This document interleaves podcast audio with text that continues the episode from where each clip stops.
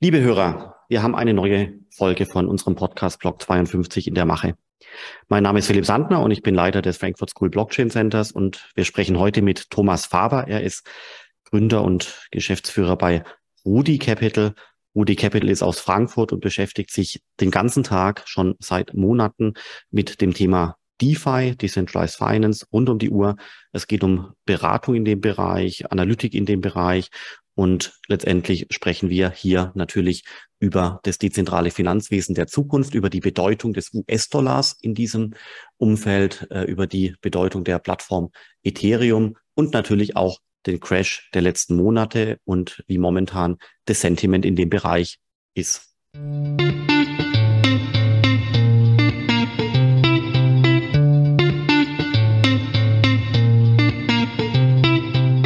Ja, lieber Thomas, ich freue mich sehr, dass wir heute jetzt hier sprechen können zum Thema DeFi. Äh, ist ein bisschen ruhiger geworden in dem DeFi-Ökosystem. Äh, DeFi heißt ja Decentralized Finance, ähm, hat ja auch im Rahmen der letzten Monate ein bisschen, ja, durchaus den Crash mit äh, befeuert. Ähm, deswegen ist es ein bisschen ruhiger geworden. Die Technik ist aber trotzdem brillant. Darüber wollen wir heute sprechen. Und insofern, Thomas, direkt zu dir. Wer bist du? Was machst du? Wie siehst du momentan das DeFi-Ökosystem? Und ich freue mich auch selber ehrlich gesagt viel zu lernen heute. Ja, vielen Dank, Philipp, dass ich hier sein darf. Ähm, genau, ich bin Thomas Faber, Mitgründer und Chief Investment Officer von der Rudy Capital in Deutschland. Habe ja auch ähm, längere Zeit bei dir am Blockchain Center gearbeitet als wissenschaftlicher Mitarbeiter, nebenbei auch bei der ITSA, der International Token Standardization Association, mich da darum gekümmert, dass Token-Initiativen vorangetrieben wurden und ja, am Blockchain Center, das weißt du ja selber, gibt's äh, sehr facettenreiche Arbeit von Education ähm, über Wissenschaft, Community Building und so weiter. Da also auch ähm, sehr breit in das ganze Ökosystem geschaut und nach meiner Zeit am FSBC habe ich ähm, mit meinem sehr, sehr guten Freund Philipp Schulden gemeinsam die Ruby Capital gegründet und dort machen wir heute äh, Beratung ganz allgemein gesprochen für den Bereich DeFi. Das fängt an mit äh, detailliertem Market Research. Wir bauen aber auch die Risikomodelle für die neue Welt. Wir bauen die Return-Modelle, schauen uns an, was sind nachhaltige, was sind weniger nachhaltige Renditen und ähm, konstruieren und simulieren äh, dann eben auch bestimmte DeFi-Portfolios. Das können beispielsweise marktneutrale Portfolios sein. Und das Ganze wird dann in ein Paket gepackt und das erhalten dann beispielsweise Investmentfunds, ähm, ein ganz ähm, interessantes Projekt ist, der, äh, ist ein Liechtensteiner Investment Vehicle, das wir in der Hinsicht beraten, was marktneutrale DeFi-Strategien verfolgt. Okay, super. Und vielleicht einfach nochmal, ähm, um alle Zuhörer direkt, direkt abzuholen, was bedeutet DeFi für dich? Wie würdest du das erklären? Ähm, ja, ganz, ganz allgemein gesagt könnte man ähm, besteht das Ziel von DeFi-Lösungen darin, dass man Funktionen bereitstellt, die traditionellen Finanzdienstleistern entsprechen und teilweise eben auch darüber hinausgehen, ähm, wobei man eben nicht mehr auf zentrale Vermittler oder Institutionen angewiesen ist, sondern ähm, das Ganze ist auf einem äh, Distributed Ledger, auf einer Blockchain aufgebaut. Und da haben wir eben nicht mehr dieses Vertrauenselement, äh, sondern haben einen Smart Contract in der Mitte, der alles äh, transparent und nach bestimmten Regeln steuert. Wir haben ähm, typischerweise Non-Custodial Design, wie man so schön sagt. Da klinke ich mich mit meiner eigenen Wallet, die ich selber verwalte, ein und kann damit über meine äh, Funds verfügen. Und ähm, ja, es ist letztendlich eben alles äh, oder fast alles Open Source, programmierbar. Es ist modular, das heißt, ich kann ganz verschiedene Dienstleistungen auf neue Art und Weise miteinander vernetzen, verknüpfen. Und ähm, ja, letztendlich ist es an sich eine total coole Sache, weil wir eben auch einen, äh, ja, ich sag mal, einen großen inklusiven Aspekt haben, weil jeder auf einmal in nahezu allen ähm, Finanzfunktionen einfach teilnehmen kann. Also ich kann heute als Market Maker auftreten, ich kann in den Kreditmärkten auftreten und so weiter. Und was heißt es konkret technisch gesehen? Also was passiert hier mit, äh, mit den Smart Contracts? Welche Funktionen übernimmt DeFi hier? Geht es da um Trading oder Lending, Borrowing oder ähnliches? Ähm, ja, also da haben sich so ein paar Kategorien mittlerweile rauskristallisiert. Ich sag mal, das äh, Rückgrat des Ganzen sind Stablecoins. Hat man ja mit Terra Luna ähm, spätestens in die Massenmedien getragen. Die äh, gibt es einmal beispielsweise als ähm, zentral organisiert mit oder besichert, wie beispielsweise den US-Dollar-Stablecoin von Circle oder von Tether. Dann haben wir algorithmische die auf ähm, Anreizsystem und Spieltheorie basieren. Und äh, diese Stablecoins ähm, sind eben an den echten US-Dollar-Wert gekoppelt und ähm, bilden sozusagen die Brücke erstmal von dem alten oder dem traditionellen Finanzsystem in das neue Finanzsystem. Ähm, wenn ich dann dort mal bin, dann habe ich äh, auch dezentrale Börsen, beispielsweise wie Uniswap oder SushiSwap. Ich habe aber auch CeFi-Börsen wie Binance oder FTX, die so ein bisschen die Schnittstelle spielen. Das ist dann sozusagen meine On-Ramp. Dafür muss ich ja auch reguliert sein, KYC-Prozesse machen etc. Und ähm, ja, dann kann ich im Grunde aber auch auf eine dezent, vollständig dezentrale Börse wechseln. Da habe ich dann einen Liquiditätspool, gegen den ich traden kann. Also da kann ich meine Ether in meine USDC, in meine Stablecoins tauschen. Ähm, ich kann aber auch Derivate handeln. Ähm, ich kann Versicherungen abschließen. Ich habe Asset Management Protokolle, die für mich bestimmte Strategien automatisch verfolgen.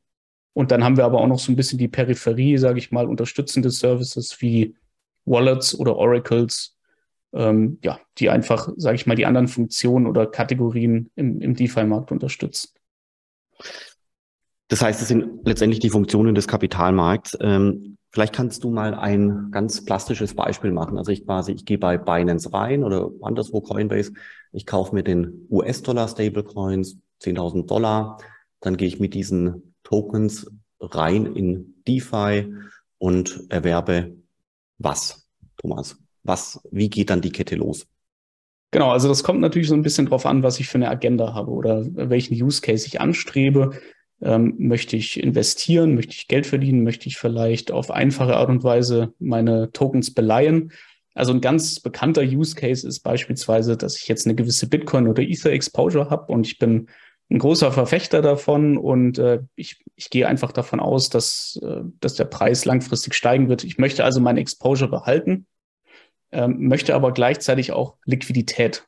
Und ähm, dann bieten mir solche dezentralen Kreditmärkte einen ganz einfachen Weg, meine Bitcoins oder meine Ether dort als Sicherheit zu hinterlegen und ähm, ja, Stablecoins beispielsweise zu leihen. Also hinterlege ich meine Bitcoins beispielsweise 10.000 US-Dollar wert an Bitcoins Dagegen kann ich dann möglicherweise 7000 oder 8000 Dollar Stablecoins leihen. Muss natürlich ein bisschen vorsichtig sein, ähm, weil es natürlich auch einen Margin Call gibt. Also der Smart Contract sorgt dann dafür, dass im Zweifel eben auch liquidiert wird, um die Verleiher zu sichern, ähm, zu schützen. Habe ich dann meine Stablecoins, könnte ich die wieder zurücktransferieren auf meine Börse und da ein echtes Fiat-Geld wieder tauschen. Ähm, sprich, dann hätte ich meine nach wie vor meine Bitcoin-Exposure, wäre aber auch gleichzeitig liquide, kann dann damit einkaufen gehen, meine Autoreparatur bezahlen, meine neue Waschmaschine ähm, und so weiter. Also das ist ein ganz, ganz typischer Use Case. Ähm, dann haben wir aber auch noch, ähm, ja, sagen wir mal, die, die typischen Liquiditätspools. Ähm, da kann ich als Einzelperson oder als Institution den Market Maker spielen. Bedeutet, ich kann einfach Liquidität einer Börse bereitstellen ähm, ganz klassisch zum Beispiel das Trading per USDC Ether. Typischerweise mache ich das 50-50, also dann bezahle ich 5000 Dollar Ether, 5000 Dollar Stablecoins ein in diesen Liquiditätspool und partizipiere dann eben an den Trading Fees, die im Pool generiert werden. Das ist also eine, eine Investmentmöglichkeit. Ähm, ich kann aber auch beispielsweise Positionen hebeln. Ich kann ähm, ja bestimmte Derivate handeln. Also wir haben auch Derivatbörsen mittlerweile dezentral. Da gibt es sowas wie Synthetics, beispielsweise DYDX. Da kann ich dann auf alle möglichen Basiswerte im, ja, eben Derivate handeln. Also ja, es gibt allerlei Möglichkeiten, sich in, in dem Bereich zu bewegen. Und das ist eben ganz wichtig zu wissen, dass es hier nicht darum geht, unbedingt äh, Tokens zu erwerben und liegen zu lassen, wie man das sonst so kennt von Krypto, dass ich einen Basket an Assets habe, sondern ich arbeite hier wirklich mit Geld. Also ich bin aktiv, ich habe einen gewissen Prozess und ähm, ich bewege mich eben in verschiedenen Finanzservices, die man aus der traditionellen Welt kennt, eben in dieser neuen Welt auf eine neue Art und Weise. Okay, das ist, ähm, ich glaube, das kann man da an der Thematik sehr gut nachvollziehen. Und vielleicht weitergesprochen, ähm, wie sieht es aus mit der Bedeutung von dem US-Dollar in dem gesamten DeFi-Ökosystem? Ja, der US-Dollar spielt eine sehr, sehr große Rolle, ähm, weil nahezu alle Stablecoins ähm, auf den US-Dollar ausgelegt sind. Also wir haben jetzt vereinzelt auch Stablecoins, die auf beispielsweise den, den Euro abzielen, äh, jetzt von Circle herausgegeben aus den USA ironischerweise. Ähm, wir haben vereinzelt Stablecoins, die den, die den Goldpreis ähm, abbilden und so weiter. Aber zum, zum großen Teil sind es tatsächlich US-Dollar-Stablecoins. Und da kommen wir auch nicht drum rum, wenn wir unsere Portfolios bauen, dass ähm, ja die Stablecoins einfach nach wie vor die, die Brücke sind, die US-Dollar-Stablecoins. Also typischerweise tauscht man dann Euro gegen Stablecoins, gegen US-Dollar-Stablecoins und geht von dort aus weiter. Ich kann natürlich auch direkt bestimmte Assets kaufen, aber ähm, die ganze Liquidität in DeFi ähm, liegt eigentlich ähm, in, in Trading Pairs mit, mit US-Dollar-Stablecoins. Das kann man wirklich so sagen. Ähm, also ich bin fast schon gezwungen, ähm, an der einen oder anderen Stelle mein, mein Geld in, in einen US-Dollar umzutauschen. Und gibt es quasi da Optionen in der Zukunft, also so eine Long-Term-Roadmap, wie das sich ändern könnte, dass andere Währungen ebenfalls äh, große Bedeutung einnehmen könnten, vielleicht sogar eine dezentrale äh, Coin oder dezentraler Token wie DAI? Oder ist es ausgeschlossen aufgrund der schon heute existierenden Dominanz des Dollars? Ähm, also du, du, meinst das jetzt, ähm, dass auch andere Werte, andere ähm, Währungen abgebildet werden als der Dollar? Mhm. Ja. Ähm, wir sehen das mit dem Euro-Stablecoin, der nimmt jetzt tatsächlich so ein bisschen Fahrt auf, ähm, aber aktuell ist da noch keine Traktion erkennbar. Ich gehe davon aus, dass es auch noch eine ganze Weile so bleiben wird. Wir sehen das ja auch gerade an den, an den äh, traditionellen Märkten, ähm, der Dollar Strength Index beispielsweise auf Allzeithoch äh, gegenüber anderen Währungen. Ähm, in, in Zeiten der Krise ist der Dollar einfach immer noch die Reservewährung, äh, die von allen anderen Ländern äh, angestrebt wird. Und das Ganze projiziert sich natürlich auch genauso in, in DeFi. Und ähm, da ist jetzt in, in, den nächsten, in den nächsten Monaten und vielleicht auch in den nächsten ein, zwei Jahren keine Änderung in Sicht für mich. Ähm, möglicherweise wird sich das ändern, wenn sich auch die Wirtschaftslage wieder etwas entspannt und wenn auch ja, das DeFi-Ökosystem wieder so ein bisschen auflebt, wenn wir wieder Kapitalzuflüsse ins System haben. Okay, super spannend. Äh, gefällt mir sehr gut. Und äh, die, die, die Frage nach dem Status des heutigen Ökosystems. Es ist ja so, dass vor ein, zwei Jahren eine sehr große Dynamik äh, hier erkennbar war, ähm, sehr positiv, viele neue Projekte, die Leute waren sehr begeistert. Dann kam jetzt der Crash in diesem Jahr, Q2 und einige Monate vorher und nachher. Ähm, wie schätzt du jetzt momentan die Lage ein, jetzt im Herbst? Ja, also wenn man sich die, die Preise anschaut, ist das Stimmungsbild ähm, oder scheint das Stimmungsbild relativ eindeutig zu sein. Dem, dem muss ich aber tatsächlich ein bisschen auch widersprechen, also dem Bild, was, was die Medien jetzt oft so, so in die Öffentlichkeit tragen. Weil das Wichtige ist nicht, dass den, den Protokollen oder den DeFi-Services heute ein immenser Wert beigemessen wird. Das Wichtige ist, dass äh, die Innovation, die da jeden Tag stattfindet, einfach auch, auch mal bereinigt wird, dass, ähm, dass das System Stresstests ausgesetzt wird, weil irgendwann so wollen wir ja wirklich mal hunderte Millionen Menschen ähm, auf dieses System onboarden und dann muss es einfach funktionieren. Und da kommt man nicht um solche Stresstests drumherum, auch wenn sie wehtun und auch wenn viele Leute auf dem Weg ihr Geld verlieren. Das ist ein experimenteller Markt und dessen muss man sich natürlich auch bewusst sein. Ähm, gleichzeitig, also wenn man ein bisschen tiefer blickt und wir sind auch viel in den Communities unterwegs, machen natürlich viel Due Diligence der Projekte.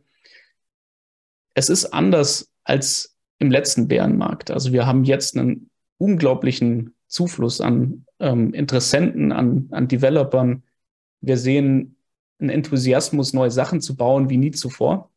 Und genau dafür sind Bärenmärkte eigentlich perfekt, weil in dem Moment muss ich mich weniger operativ drum kümmern, dass, ähm, dass alles funktioniert, sage ich mal. Dann kämpft jeder um den, den äh, Kuchen des Kapitalzuflusses und ich bin einfach fokussiert auf, ja, auf, auf das Bauen von, äh, von meinem Produkt und auf, auf die Innovation bin nicht ganz so abgelenkt und ähm, ja, genau das sehen wir im Grunde. Also jeden, jeden Tag neue Produkte, Innovation und gleichzeitig wird der Markt auch mal wieder so ein bisschen reingewaschen von Ideen, die einfach nicht so gut funktioniert haben, die ohnehin schon einen schwachen Stand hatten und ja, ein bisschen vergleichbar auch mit der Corona-Krise, die natürlich ähm, tragischerweise auch einige Firmen in die Pleite geführt hat, aber es hat natürlich auch immer am Ende des Tages den Vorteil, dass andere Leute eine neue Chance bekommen. Ja, das stimmt natürlich. Also so, so sieht es auf jeden Fall aus. Und wenn man jetzt mal die mittelferne äh, Zukunft anschaut, die nächsten Jahre, Wo glaubst du, dass äh, DeFi hinbekommt? Weil es, es ist ja schon so, dass DeFi eben ähm, oftmals eben auch ja gut anonyme Smart Contracts sein könnten, so dass quasi unklar ist, welche Personen hier auch exakt agieren. Das heißt, es ist teilweise auch im Konflikt mit existierenden Regulatorien, wo man schon sich bemüht, dass die Identität von Geld und Werten klar ist. Äh, glaubst du, da kommt mehr Regulierung? Und wenn ja, in welche Richtung dürfte das gehen? Ich, ich glaube, da kommt mehr Regulierung. Ja, es ist ja auch schon einiges auf den Weg gebracht worden. Und ich gehe auch davon aus, dass wir zwei parallele Universen haben werden. Wir werden ein reguliertes äh, DeFi-Universum haben und wir werden ein unreguliertes DeFi-Universum haben weil man das Unregulierte sozusagen, das kann man dann vielleicht ein bisschen platt mit einem Schwarzmarkt vergleichen, der ja auch heute existiert. Ähm, man wird es nicht klein kriegen können und das unregulierte Universum wird, wird weiter bestehen, allein schon deshalb, weil es äh, technologische Limitationen gibt, das, ähm, das abzuschalten und ähm, weil es natürlich auch viele Krypto-Befürworter gibt, die eine starke Ideologie in sich tragen, die Ideologie der Freiheit und Inklusion, die ähm, sich eigentlich lösen wollen von den zentralen staatlichen Strukturen. Und ähm, die, diese starken Communities werden sich aus meiner Sicht in einem ja, eigenen getrennten Universum irgendwo auch ansiedeln. Ähm, die Liquidität wird aber aus meiner Sicht vor allem im regulierten Bereich bleiben. Und das hatten wir ja auch mit den unhosted Wallets, äh, hosted Wallets etc., dass Wallet-Adressen identifiziert werden müssen, dass man seine Counterparties kennen muss auf die zentralen Börsen und so weiter. Ähm, ich glaube, da wird sehr, sehr viel Kraft reingesteckt werden. Und ähm, ja, da werden auch bestimmt ähm, einige Sachen wegfallen, wie wir sie eben heute im, im DeFi-Ökosystem kennen. Man kann sich ja gefühlt relativ frei bewegen. Ähm, aber entgegen vieler Annahmen und Kritiker ist es ja so, dass die Blockchain ja transparent ist. Also ich, ich bin ja pseudonym unterwegs und Geldwäsche ist ähm, ist zwar ein Thema, aber auf der Blockchain schwieriger oder auf den meisten Blockchains viel, viel schwieriger, als es in der echten Welt mit, mit Bargeld ist. Das muss man halt auch immer bedenken. Ähm, nee, genau. Aber das ist, mein Eindruck ist, die Regulierung wird definitiv zunehmen, ähm, stärker werden, auch gerade im Hinblick auf, äh, auf Geldwäsche. Ähm, aber wie gesagt, ich, ich glaube dran, dass sich ein zweites Universum ausbilden wird. Und kannst du dieses, dieses weitere Universum noch ähm, genauer beschreiben? Wer baut das auf? Welche Technologien kommen hier zum Einsatz? Welche Rolle spielt der Dollar und ähnliches? Genau, ich könnte mir vorstellen, ähm, das kommt jetzt natürlich so ein bisschen drauf an, über welchen Zeithorizont man spricht, aber in den nächsten, ich sag mal, etwas weiter gedacht, fünf bis zehn Jahren könnte ich mir das als eine Art autarkes Finanzsystem auch vorstellen, das mehr oder weniger dem DeFi von heute gleicht, ähm, möglicherweise dann aber ähm, nicht mehr mit den US-Dollar-Stablecoins, sondern mit kryptonativen Stablecoins. Ähm, die Technologien, die da zum Einsatz kommen, werden weitgehend dieselben sein, aber es wird halt ähm, eben nicht mehr diese, äh, diesen regulatorischen Druck geben, äh, Transaktionen durchgehend zu monitoren ähm, und Wallet-Adressen zu registrieren und so weiter. Ähm, also das, das wird ein in sich nicht geschlossenes System sein, aber das, das werden halt Leute sein, die der Ideologie sehr nahe stehen, wie gesagt, ähm, sich ähm, eher frei, autark und inklusiv zu bewegen, ähm, die dann sozusagen das ähm, ja, Gegenprodukt der staatlich ähm, gestützten Finanzwirtschaft sind. Ähm, ja, man, man sieht das ja auch auf Twitter, in Discord und so weiter. Da, es gibt eine ganz, ganz große Bewegung, die sehr dürstet nach so einer Lösung. Und was sich halt jetzt abzeichnet, ist für viele, glaube ich, auch ähm, ein Stück weit enttäuschend, weil es natürlich nie das System geworden ist, dieses romantische DeFi-System, in dem die kleinen Leute sich zu Hause an, an den Laptop sitzen und, und traden und, und überall fair ähm, und gut Geld verdienen können. Und ähm, letztendlich haben wir auch heute ein System natürlich drangehängt an den Kapitalismus über die Stablecoin-Dominanz, drangehängt an das alte System, wir haben vor allem DeFi Whales und große Institu institutionelle Player, die die Mehrheit der Gewinne einsacken. Also vieles dieser Ideologien, ähm, die ganz lange prophezeit wurden, ist bisher, ähm, ja, davon ist bisher nicht viel zu sehen und deshalb könnte ich mir vorstellen, dass dieses neue Universum dann stärker von Hardlinern getrieben wird. Ja, ist interessant, dass quasi dann dadurch das, äh, das Ökosystem als solches sich äh, signifikant verändert. Was mhm. ist mit Ethereum versus andere Smart Contract äh, Plattformen? Gibt es da äh, Abschätzungen von dir, wo sich das hinentwickeln könnte? Ja, also Ethereum hat sicherlich mit dem Merch einen ganz, ganz wichtigen Grundstein gelegt, ähm, dass irgendwann eben viel mehr Menschen die Plattform nutzen können, dass es attraktiver wird, die Plattform zu nutzen. Ähm, wir haben gleichwohl natürlich viele Konkurrenten, sage ich mal, wie ja, ganz bekannt Avalanche oder Phantom, also alternative ähm, Layer One Blockchains, die den Ethereum den Platz streitig machen wollen. Und vielleicht, um noch mal so ein bisschen auszuholen, das Grundproblem, ähm, was, was vor allem so circa vor einem Jahr gesehen wurde, war, dass es schwer war, neue Menschen auf Ethereum onzuboarden, weil ich einfach für eine bestimmte Transaktion, ich tausche den einen Token in den anderen, 100, 200 Dollar bezahlt habe. Also total absurd und überhaupt nicht lohnenswert, wenn ich nicht Millionen von Dollar von A nach B geschoben habe. Und gleichzeitig hatten wir aber im Bullenmarkt natürlich ganz viele Menschen, die das alles mal ausprobieren wollten, die da Lust drauf hatten, die neugierig geworden sind. Und ähm, der Einstieg über Ethereum in, in die DeFi, in die Kryptowelt war schlichtweg nicht mehr möglich, nicht mehr bezahlbar. Und ähm, die, die Marktlücke wurde natürlich auch ausgenutzt dann von, von anderen ähm, alternativen Blockchains und ähm, mit äh, ja, Riesenfunding hinten dran, großen Kampagnen wurden die, die Leute dann auf die Plattform gelockt und äh, da wurde halt versprochen, dass man für wenig Geld ähm, so ein bisschen ja mal traden kann, sich das Ganze anschauen kann. Was auch stimmt, aber was man nicht ver vergessen darf, ist, dass, dass es alles einem Trade-off unterliegt. Und das ist ganz, ganz wichtig. Wir haben bei ganz vielen Blockchains eben den Zentralisierungsaspekt, ähm, beispielsweise die Binance Smart Chain, die angehalten wurde. Wir haben äh, auch im Kosmos-Ökosystem äh, die Osmosis äh, Chain, die angehalten wurde, Solana, was immer wieder runterfährt und wieder neu gestartet werden muss. Ähm, also man, man tauscht immer A gegen B. Ne? Also ich, ich gehe von Ethereum zu ähm, zur Binance Smart Chain und gebe dafür ökonomische Sicherheit auf und bekomme möglicherweise dann eben günstigere Transaktionskosten. Und das Interessante dabei ist eben, dass ich bei günstigen Transaktionskosten direkt einen Effekt spüre. Deshalb, das macht eine Chain vermeintlich viel, viel attraktiver, weil ich ja das Gleiche sozusagen machen kann für viel weniger Geld. Ähm, weil eben die Sicherheit der Chain nicht so wahrnehmbar ist. Wenn gerade alles funktioniert, dann funktioniert eben alles. Bis dann was passiert. Das ist eigentlich so ein bisschen der Punkt. Ähm, also die wichtigen Sachen sind unterschiedlich spürbar. Die Sicherheit der Chain ist nicht spürbar, solange alles funktioniert, aber Transaktionskosten sind unmittelbar spürbar. Und ähm, ja, das hat, hat so ein bisschen dazu geführt, dass viel Liquidität von Ethereum abgesaugt wurde und äh, auf die alternativen Layer 1 Blockchains gegangen ist. Und jetzt sehen wir ein bisschen verändertes Bild, weil ganz viele Layer 2 sogenannte Skalierungslösungen auf Ethereum aufbauen und Ethereum zum reinen Settlement Layer machen. Und die ganze Aktivität soll dann in Zukunft eigentlich auf diesen Skalierungslösungen stattfinden.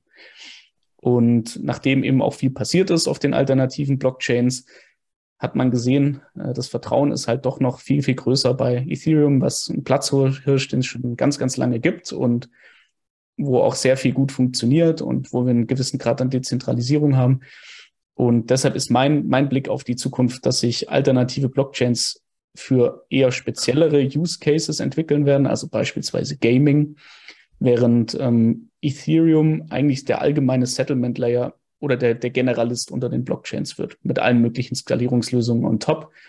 Ähm, und auch bei denen wird es wahrscheinlich ähm, irgendwann eine Konsolidierung geben. Also wir haben ganz viel Innovation, was da passiert, aber man kann davon ausgehen, dass, dass sich da nicht alle halten werden und dass man vielleicht dann irgendwann die zwei, drei ähm, wichtigsten hat. Finde ich gut. Das war, glaube ich, schon fast auch ein perfektes Schlusswort, äh, Thomas, der Ausblick in die Zukunft. Das war sehr spannend, äh, das Thema DeFi im Detail mal zu diskutieren. Und ähm, ich denke, das bleibt außergewöhnlich spannend, neben dem ganzen Krypto-Thema, Metaverse, Bitcoin, natürlich auch das DeFi-Ökosystem zu beobachten. Vielen Dank.